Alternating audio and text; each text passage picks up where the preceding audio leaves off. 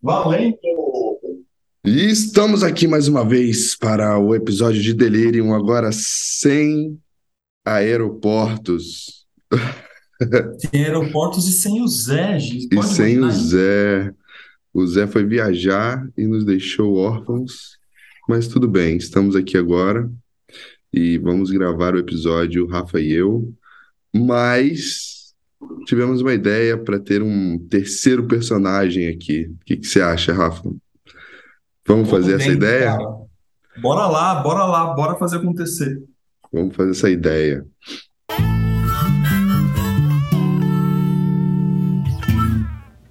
Eu acho que quando a gente for gravar só duas pessoas, mesmo que eu não esteja, a gente vai abrir caixinhas de perguntas para perguntar, pergunte para o Delirium.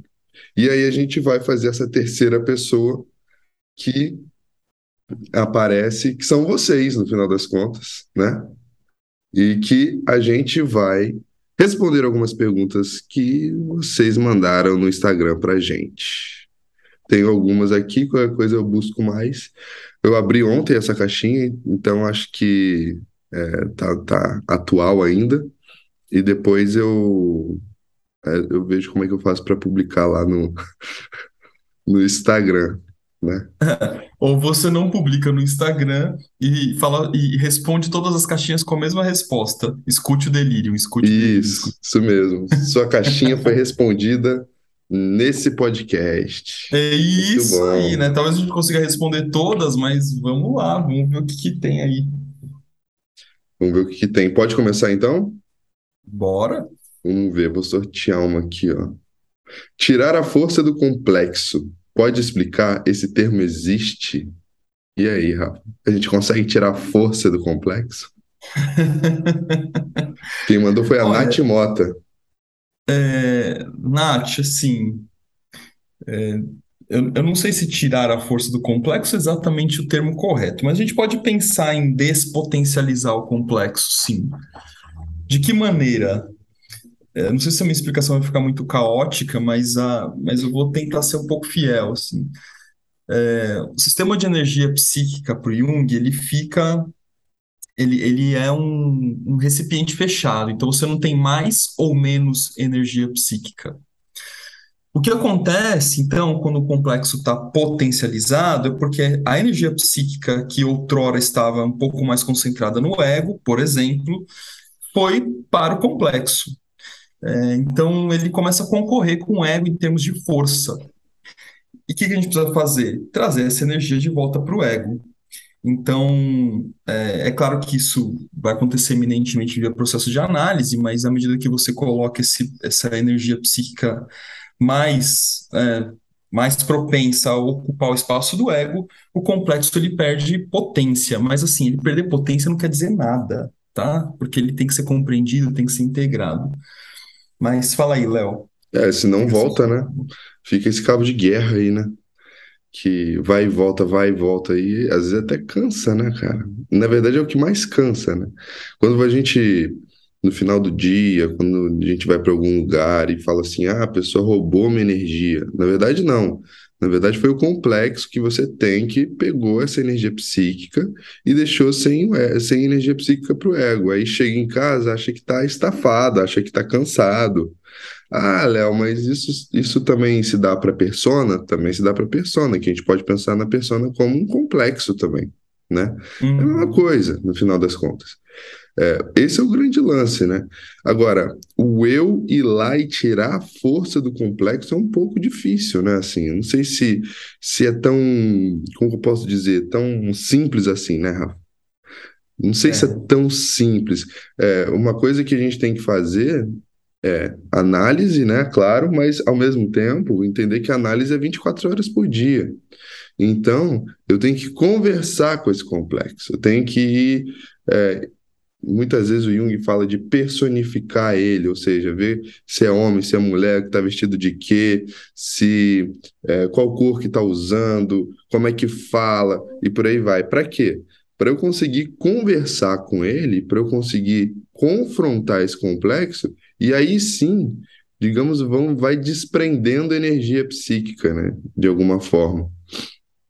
Então, Sim. assim, acho que não dá para você puxar a energia. Você tem que ir no confronto, né, com esse complexo.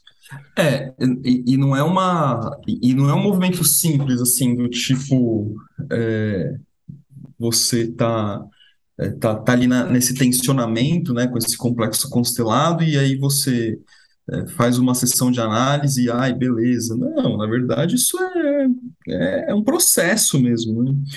É, e, e, de fato você precisa trazer ele para a conversa, como o Léo mencionou, né? Essa coisa, né, Léo, de. Já, já falei algumas vezes, é porque aparece no consultório, vão me alimentando desses exemplos, né, do tal do impostor, impostora, É, muito que bom. As terapias voltadas para o ego, eu falo assim: olha, não escuta a impostora, olha impostora vindo. E eu, e eu, campo junguiano, vai falar todo o contrário, não, você converse com essa impostora. Pelo amor de Deus. Pelo amor de Deus, né? Senão Traz ela pra, vai traz aparecer no meio da palestra, né? Exatamente. Então é isso, mas, mas é um processo que vai, né? E como. Aí talvez a pergunta que vem é assim, tá, então como né, trazer um pouco mais de, eh, de energia para esse ego, despotencializando esse complexo, né? É, princípio de realidade, gente. Isso é, é princípio de realidade. Então, assim, às vezes a pessoa chega, sei lá, no consultório e fala assim, putz, ah, eu nunca conquistei nada na vida, não sei o quê. Então tá, então bora lá. O que, que, que é conquistar? Né? O que, é conquista? Aí a pessoa, ah, não, eu imagino que eu conquistei é só aquilo, aquilo, outro. Aí você vai fazendo uma dialética com ela para ver que talvez aquilo que ela diga que nunca conquistou nada na vida não seja tão verdade, assim, por comparação, né? Mas isso é só um exemplo, né? Não, é, não tem uma fórmula pronta. É, porque também a gente corre o risco de racionalizar, né? Porque vamos supor que a pessoa fala assim: ah, não conquistei nada na vida, e ela tem um apartamento de 2 milhões, um carro de 500 mil. E aí você fala assim: como não conquistou nada? Você tem um apartamento de 2 milhões, você tem um carro de 500 mil. É, pode ser muito racional isso, né? É por isso que é uma construção dialética com a pessoa. Então tá, então bora lá, o que é conquista, o que não é? E aí você vai achando esse caminho. É verdade. E o que é a não conquista, né?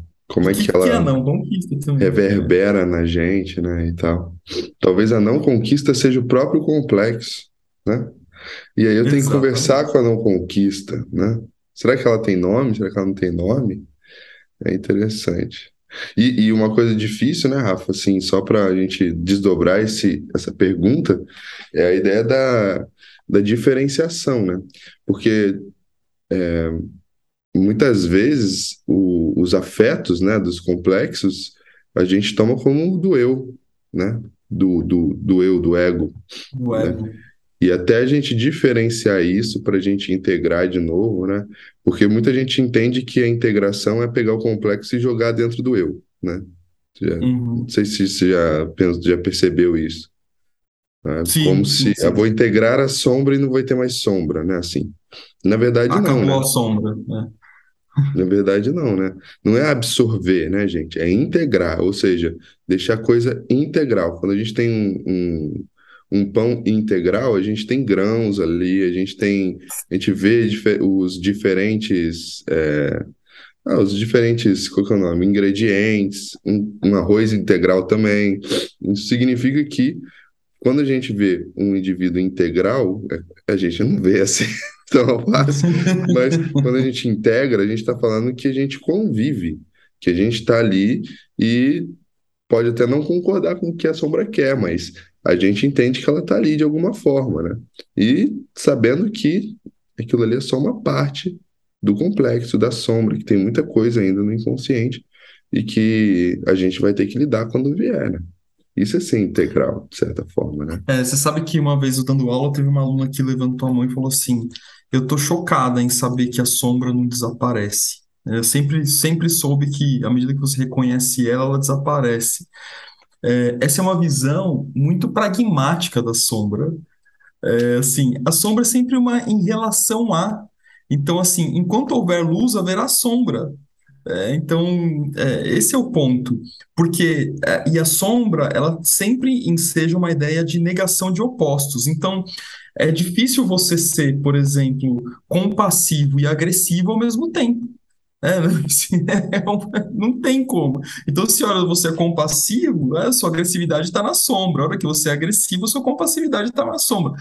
Enfim, é, só um exemplo também bem, bem simplório, mas para ilustrar aqui uma coisa que, que a integração da sombra ela tem a ver com o reconhecimento dela e saber que existe uma potência nela e ela deixar é, de alguma forma de ser ameaçadora, ou ao mesmo tempo você saber que ela está aí e de alguma forma contê-la, porque se a gente soltar tudo que a gente tem na sombra, a gente sai fazendo uma pá de, de, de merda por aí, né? Exatamente. É isso. A gente pode até ir além nesse sentido e pensar assim, né? É, ela que garante, e aliás, ela é o efeito, a consequência da coesão e da coerência da consciência e do ego, né?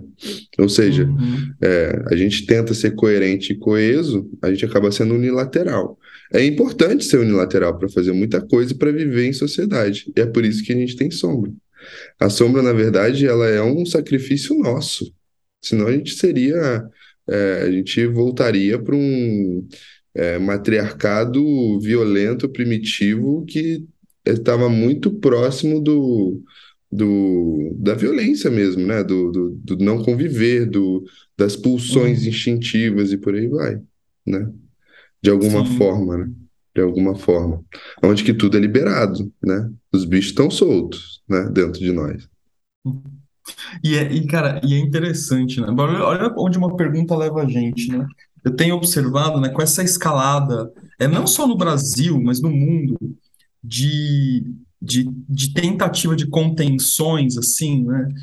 é, é, dos bons modos, das boas maneiras, é, que a gente vai colocando muita coisa na sombra, né?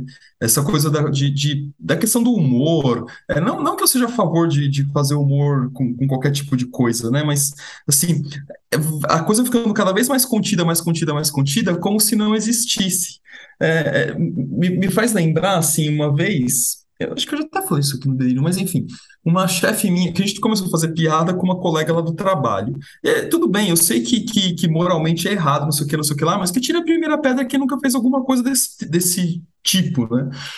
É, e aí a- uma chefe nossa, né, pensando nos bons costumes, em vez dela, dela tentar amenizar a coisa de maneira mais assim, é tipo, tirando, despotencializando, né, a coisa em vez de, de, é, de, assim, ela podia ter entrado na onda, poderia ter despotencializado, ou poderia ter feito o que ela fez, que foi cortar. Ela falou assim, ah, gente, não pode, não sei o que, não sei o que, não sei o que lá, e aí ficou aquele, aquele instante de silêncio, né, todo mundo ficou meio sem graça, daí, como eu tinha muita liberdade com ela, foi uma chefe muito boa que eu tive, eu fui lá e falei, olha, tudo bem que você fez aquilo lá, mas você sabe o que aconteceu?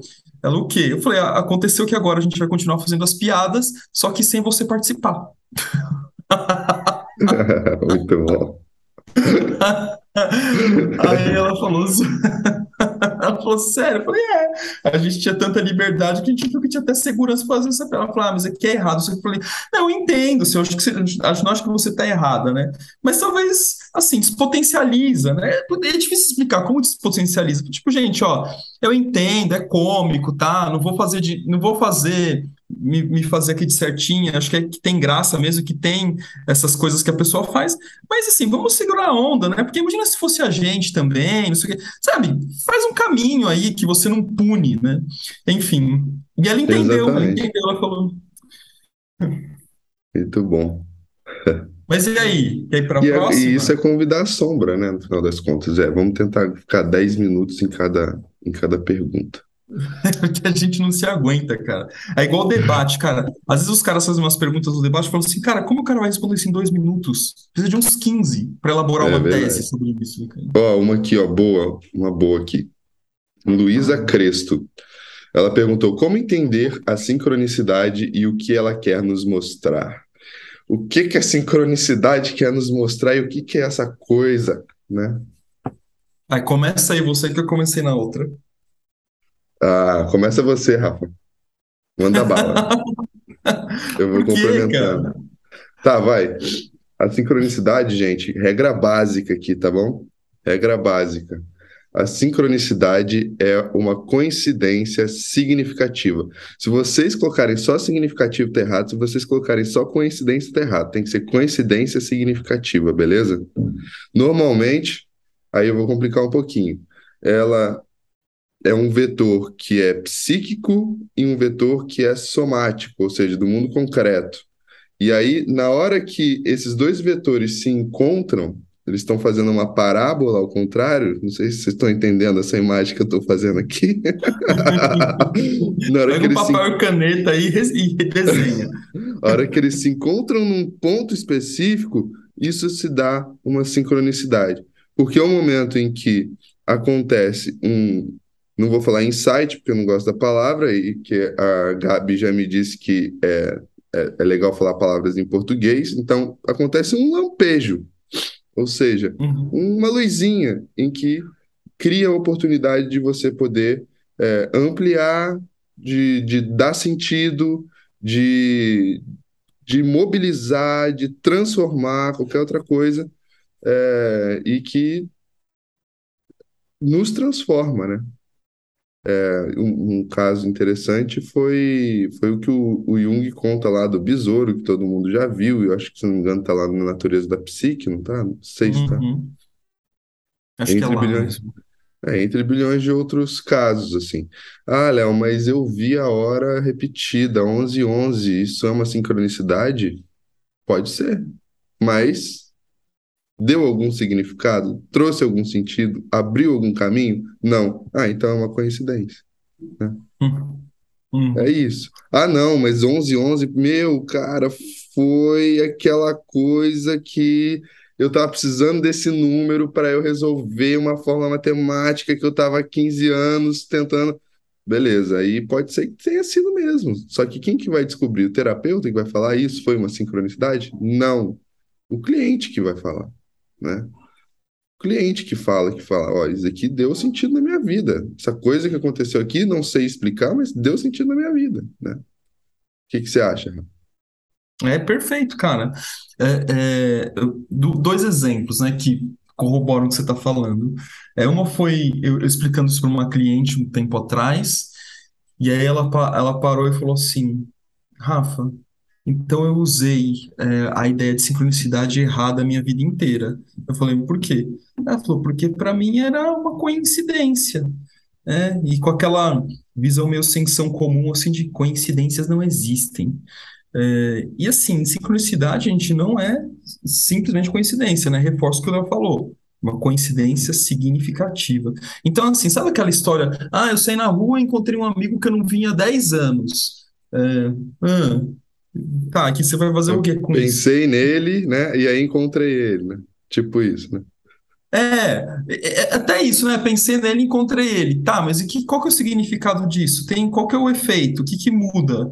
É, eu lembro que uma vez eu estava jogando Dixit, que é aquele jogo de, de imagens e tal, e aí eu mandei uma foto num grupo, e aí a pessoa falou assim, nossa, também estou jogando agora, eu sou a rainha da sincronicidade. porra nenhuma. Mas deixa pra lá, né? Deixa quieto. Então, assim, é, é... e tem uma, uma coisa importante também sobre a sincronicidade. Pode ser, vou voltar no exemplo do amigo. Pode ser que, de fato, você encontrar esse amigo que você não via há X anos tenha é, é, é, um potencial de sincronicidade, mas às vezes o ego ou ele não capta ou ele não tem condições de captar. Exatamente. Cara, Porque a sincronicidade, falando... às vezes, ela é percebida a posteriori é e não a priori. Então, você vai se dar conta da sincronicidade, é, às vezes anos depois. Né? Só, cara, o que aconteceu ali, né? Hoje eu me dou conta que foi uma sincronicidade, né? É, eu, eu mesmo, assim, eu, eu posso falar por mim, que, que às vezes eu pensava com, comigo assim, pô, parece que comigo não acontece sincronicidade, né? Eu já, já pensei isso. Né? E aí, quando eu volto no tempo, eu falo, mano, mas quer mais sincronicidade que isso, né? Assim, Exatamente. É isso, né, Exatamente. É muito louco, né? Eu tô tentando lembrar das sincronicidades da minha vida, mas agora eu não, eu não tô lembrando. Ah, cara, assim, uma que eu já contei longamente aqui no Delírio foi o fato de ter sido mandado embora da PepsiCo, assim, puta, cara, que iluminação foi essa, né, assim... é, que, Mefistófeles, que... aquele que sempre pretende o mal e que sempre o bem cria. Exatamente. Nossa, eu coloco, eu coloco essa frase na minha aula de energia psíquica. Aliás, a gente poderia gravar um delírio sobre energia psíquica, É cara. mesmo, cara. A gente nunca Dá gravou, né? umas, dá umas duas horas de delírio. Eu dei, eu dei essa disciplina no curso de tipos psicológicos e o pessoal ficou bem encantado, porque não se fala de energia psíquica em tipos psicológicos no mercado aí, né? Você vai fazer um curso de tipos qualquer, ninguém vai falar disso aí. E eu dei aula, cara. A previsão era durar uma aula de duas horas. Acabou indo para praticamente duas aulas, né? quatro horas conteúdo, o pessoal perguntando, participando, tensionando, questionando, porque é muito rico. E entender tipos psicológicos, pra, ao meu ver, para entender dignamente, você tem que entender energia psíquica. E energia psíquica vai ser a base de, de, de muita coisa do que a gente fala aqui, de complexo, de sombra, de, enfim, de entendimento do, do- da função egóica, das É patologias. É verdade. E até mesmo da sincronicidade, né? De quanto energia, de energia psíquica existe é, é, Disponível neste para. campo, é disponível para poder decodificar esse potencial simbólico da sincronicidade. Realmente. Realmente. Então é isso, gente. Sincronicidade não é uma coincidência, tá? Não Se vocês mesmo. quiserem, se vocês quiserem ler um livro que de alguma forma é, metaforiza a sincronicidade, eu li quando eu era moleque. Esse livro influenciou muito o fato de eu ter vindo estudar Jung. É, se chama A Profecia Celestina.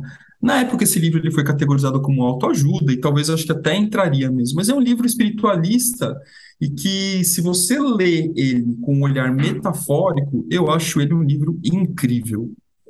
Se você pegar ele na, na literalidade, aí, aí aí vira bobagem. Mas ele, ele, tá, ele começa, o primeiro capítulo dele é basicamente pautado na ideia de sincronicidade e a importância dessa prontidão de entendimento das sincronicidades na nossa vida é, para a coisa rolar. Então, assim, gente, esse papel de coincidências não existem, pelo menos do ponto de vista junguiano, tá? Acho que cada um vai ter suas crenças aí que podem confrontar com essa ideia que a gente está trazendo aqui, mas a nossa ideia está pautada no campo junguiano. A ideia é que sim, coincidências existem e elas podem significar nada, é, ou podem significar muita coisa, a depender de qual é o potencial transformador e simbólico na sua vida. Ó, tem uma boa aqui também. Não vou Boa. falar o nome, mas é de uma amiga minha, que ela pergunta assim, ó, como faz para parar de sonhar com o ex? Essa é a última de hoje, hein? E aí, Rafa, É, como é que faz pra parar de sonhar com o ex? é que o ex está dentro de você, colega. Então E não aí? dá para, assim, né? É, não, não, não tem que, não tem que é, tentar parar de sonhar com o ex. Você tem que conversar com esse ex, trazer ele para a roda, o que que ele significa, o que que ele deixa de significar, é, para onde que ele aponta, o que que ele deixa de apontar. Porque, na verdade, assim, né, se o ex está aparecendo no sonho, a gente não está falando da literalidade do ex, a gente não está falando do- da pessoa do ex, a gente está falando de alguma coisa em você que se Exatamente. traveste de ex é, e que está aparecendo para demonstrar alguma coisa. Evidentemente que a gente não sabe o que, falar qualquer coisa aqui seria uma heresia da nossa parte. Mas é porque isso precisa ser, ser reconhecido de alguma forma. É, então, o- o- pode ter até acabado o relacionamento na sua literalidade com o ex, mas internamente ainda existe alguma coisa que se relaciona com esse ex. É, não um relacionamento amoroso, romântico, porque eu não sei que, qual que é a, a- natureza desse sonho, mas uma relação psíquica, qual seja com essa imagem de ex. E ele tá aí, vindo, né? Ele tá vindo e ele quer ser visto, ele quer, né? Não tô falando do ex, mas eu tô falando dessa imagem psíquica, desse ex em você, né? E até, é, será que é ex mesmo, né? Já que, é, já que tá em você ainda, às vezes é o cara em si, né? Não é o próprio ex, a gente tá rotulando como ex, mas o, o que que eu associo com essa pessoa? O que que ele me traz? Como é que ele me atravessa? E o que que tem ali que eu tenho que confrontar, eu tenho que lidar, eu tenho que nessa forma de diferenciar e integrar que a gente estava falando um pouco mais cedo hoje, né? Ó, de- deixa eu. ah, pode, pode continuar, pode Não, continuar. e, e aí ir para a ideia do ex, né? É, o ex como talvez persona, não sei, como, como indivíduo, né? O que, que é esse ex? O que, que um ex me atravessa? O que, que, o que, que é esse ex? O, como é que esse ex afeta, né? E por aí vai, né? Então é tanto o indivíduo como a ideia de ex, né? Assim, porque às uhum. vezes começa a sonhar com vários exes, né? E aí a questão é o ex, né? Qual o problema de ter ex, né? Tem algum problema em ter ex? Não tem? O que, que eu faço dessa vida com esses exes dentro de mim, né? No final das contas. É, que, que, que, eles estão querendo demonstrar de alguma forma. Eu tenho um exemplo é, de, um, de um caso de uma cliente, é, assim, muito, muito por cima, né? É, ela sonhava com, com um rapaz que ela tinha ficado quando ela era adolescente, né? e hoje ela é adulta. Sonhava regularmente com esse rapaz, em uma, em uma situação romântica com ele, né, com esse rapaz. É, só que ela é, era noiva é, de, de, um, de um outro cara que não tem nada a ver com esse rapaz, e, e ela estava numa, numa crise né, com esse, esse relacionamento. E aí, à medida que e, e, aí, assim, a gente conversando, e ela entrou nesse processo de enfrentamento, né, no, no, casal, né, enfrentamento não é briga, tá, gente? Enfrentamento naquele sentido de um guiando que a gente faz, de, de trazer, né, para a luz é, a discussão, tensionar criativamente a relação. E assim, e o, e o rapaz entrou, né? De maneira interessante ele entrou. Então, legal, né? Porque, é, especialmente, parece que quando as mulheres convidam os homens para esse tipo de tensionamento, são eles que fogem primeiro, né? Não dão conta. Mas no caso dele, ele entrou, foi para análise, não sei o que e tal. E a coisa foi, foi se ressignificando no relacionamento deles.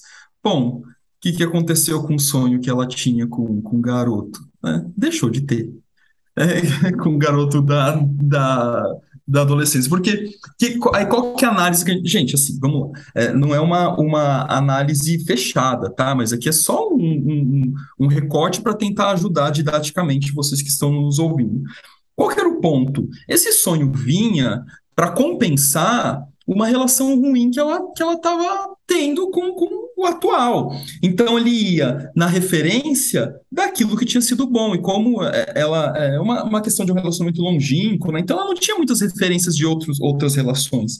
Ela tinha essa referência desse garoto mais jovem, né? que era um que, que, que foi legal, né? quando, quando teve, e, e aí isso começou a ocupar um espaço de fantasia, né, compensatório de que, meu, será que se eu encontrar esse garoto hoje como é, na condição de adulta ia ser legal também, né? Porque ela não tinha referência. Então o sonho foi para essa referência dessa imagem de que era um relacionamento legal. Mas à medida que ela transforma o relacionamento dela com o atual, o sonho é despotencializado, né? essa, essa temática do sonho. E aí outras coisas começam a aparecer nos sonhos, porque os sonhos eles vão aparecer o tempo todo na nossa vida. Mas essa temática meio que desaparece. Então é interessante, né? Essa, de novo, gente, não é a única leitura que dá para se fazer desse sonho, tá? Aqui é só um recorte bem, bem específico para ajudar a ilustrar a, o, o, que, o que veio aí dessa pergunta de sonhar com esse, né? É, e, e para que que ele está vindo, né? Acho que a grande pergunta é essa, né? Que o Jung sempre traz, né? Para que que ele está vindo? E quem sou eu? Eu gosto muito de uma pergunta, Rafa, que eu tenho. Eu fiz até um artigo sobre isso que eu tenho feito, que a gente olha para todas as imagens do sonho, né? Só que é difícil a gente olhar para o eu, né? No sonho, o eu onírico. E uhum. aí, agora eu tenho perguntado para os meus clientes, como é que o sonho te sonhou? Quem que era você no sonho? Como é que você estava sendo sonhado no sonho? Ah, no sonho eu estava mais agressivo. Ah, talvez esteja uma agressividade sendo compensada no sonho, né? Ah, mas eu estava mais passivo. Opa, né? E aí vai estabelecendo uma relação entre esse eu onírico, esse eu, é, esse eu do, do, do, mundo consciente, digamos assim, né? Que é defendido, talvez, não sei. Uhum. Mas você sabe que é, com, com, a, com a Cecília, minha primeira terapeuta, eu aprendi muito dessa coisa de a atitude do ego onírico no sonho. O que está acontecendo? É, que, que esse ego está fazendo, né? Qual é a postura dele diante de alguma coisa, se ele está se safando de algo, se ele está sendo engolido por algo. É interessante olhar para esse ego onírico. Então, nesse caso do sonho com o ex aí, que, que, que, que é, esse ego onírico está fazendo com esse ex? Está incomodada? Está encantada? Está repudiando? Está brigando? Tá Está querendo? transando? É, tá, tá querendo? Sei, né? Então, assim, mu- muitas perguntas podem ser feitas, mas, de novo, gente, aqui as, as respostas que, que nós damos estão muito no campo das generalidades. Nenhuma resposta que nós oferecemos para vocês aqui substitui o seu próprio processo analítico, por É, favor. E que, que é, cada um é único, assim. Você pode estar pensando nesse ex que ele é super simbólico, mas eventualmente tem um amigo meu que sonhou com a atual dele é, durante praticamente um ano e ele era casado. Doideira. E aí, Sim. e aí depois ele fala que ele descreve que a atual dele é bem parecida, muito parecida com os sonhos que ele teve. Ele até desenhou para comprovar. E eu vi, comparei, realmente parece muito. Bora lá, Rafa, eu tenho que atender. Muito bom, cara. É, tem que Ah, trabalhar. gostei disso daqui, ficou legal, hein? É, cara. É, acho que um- um- um- umas, mais ou menos aí um- umas, uns 10 minutos por pergunta, acho que a gente consegue fazer um, um trabalho legal. Bom, eu não sei se nos próximos delírios eu vou estar também, né? Porque eu viajo, então Então vai ser só eu consiga. É, sacanagem, vai ficar ler- lerilho. Não, é brincadeira. Bora lá, cara. A gente vai atualizando a galera. Se cuidem. Até a semana que vem. Um grande beijo para todo mundo. Valeu, Rafa. Valeu. Tchau, tchau. Falou.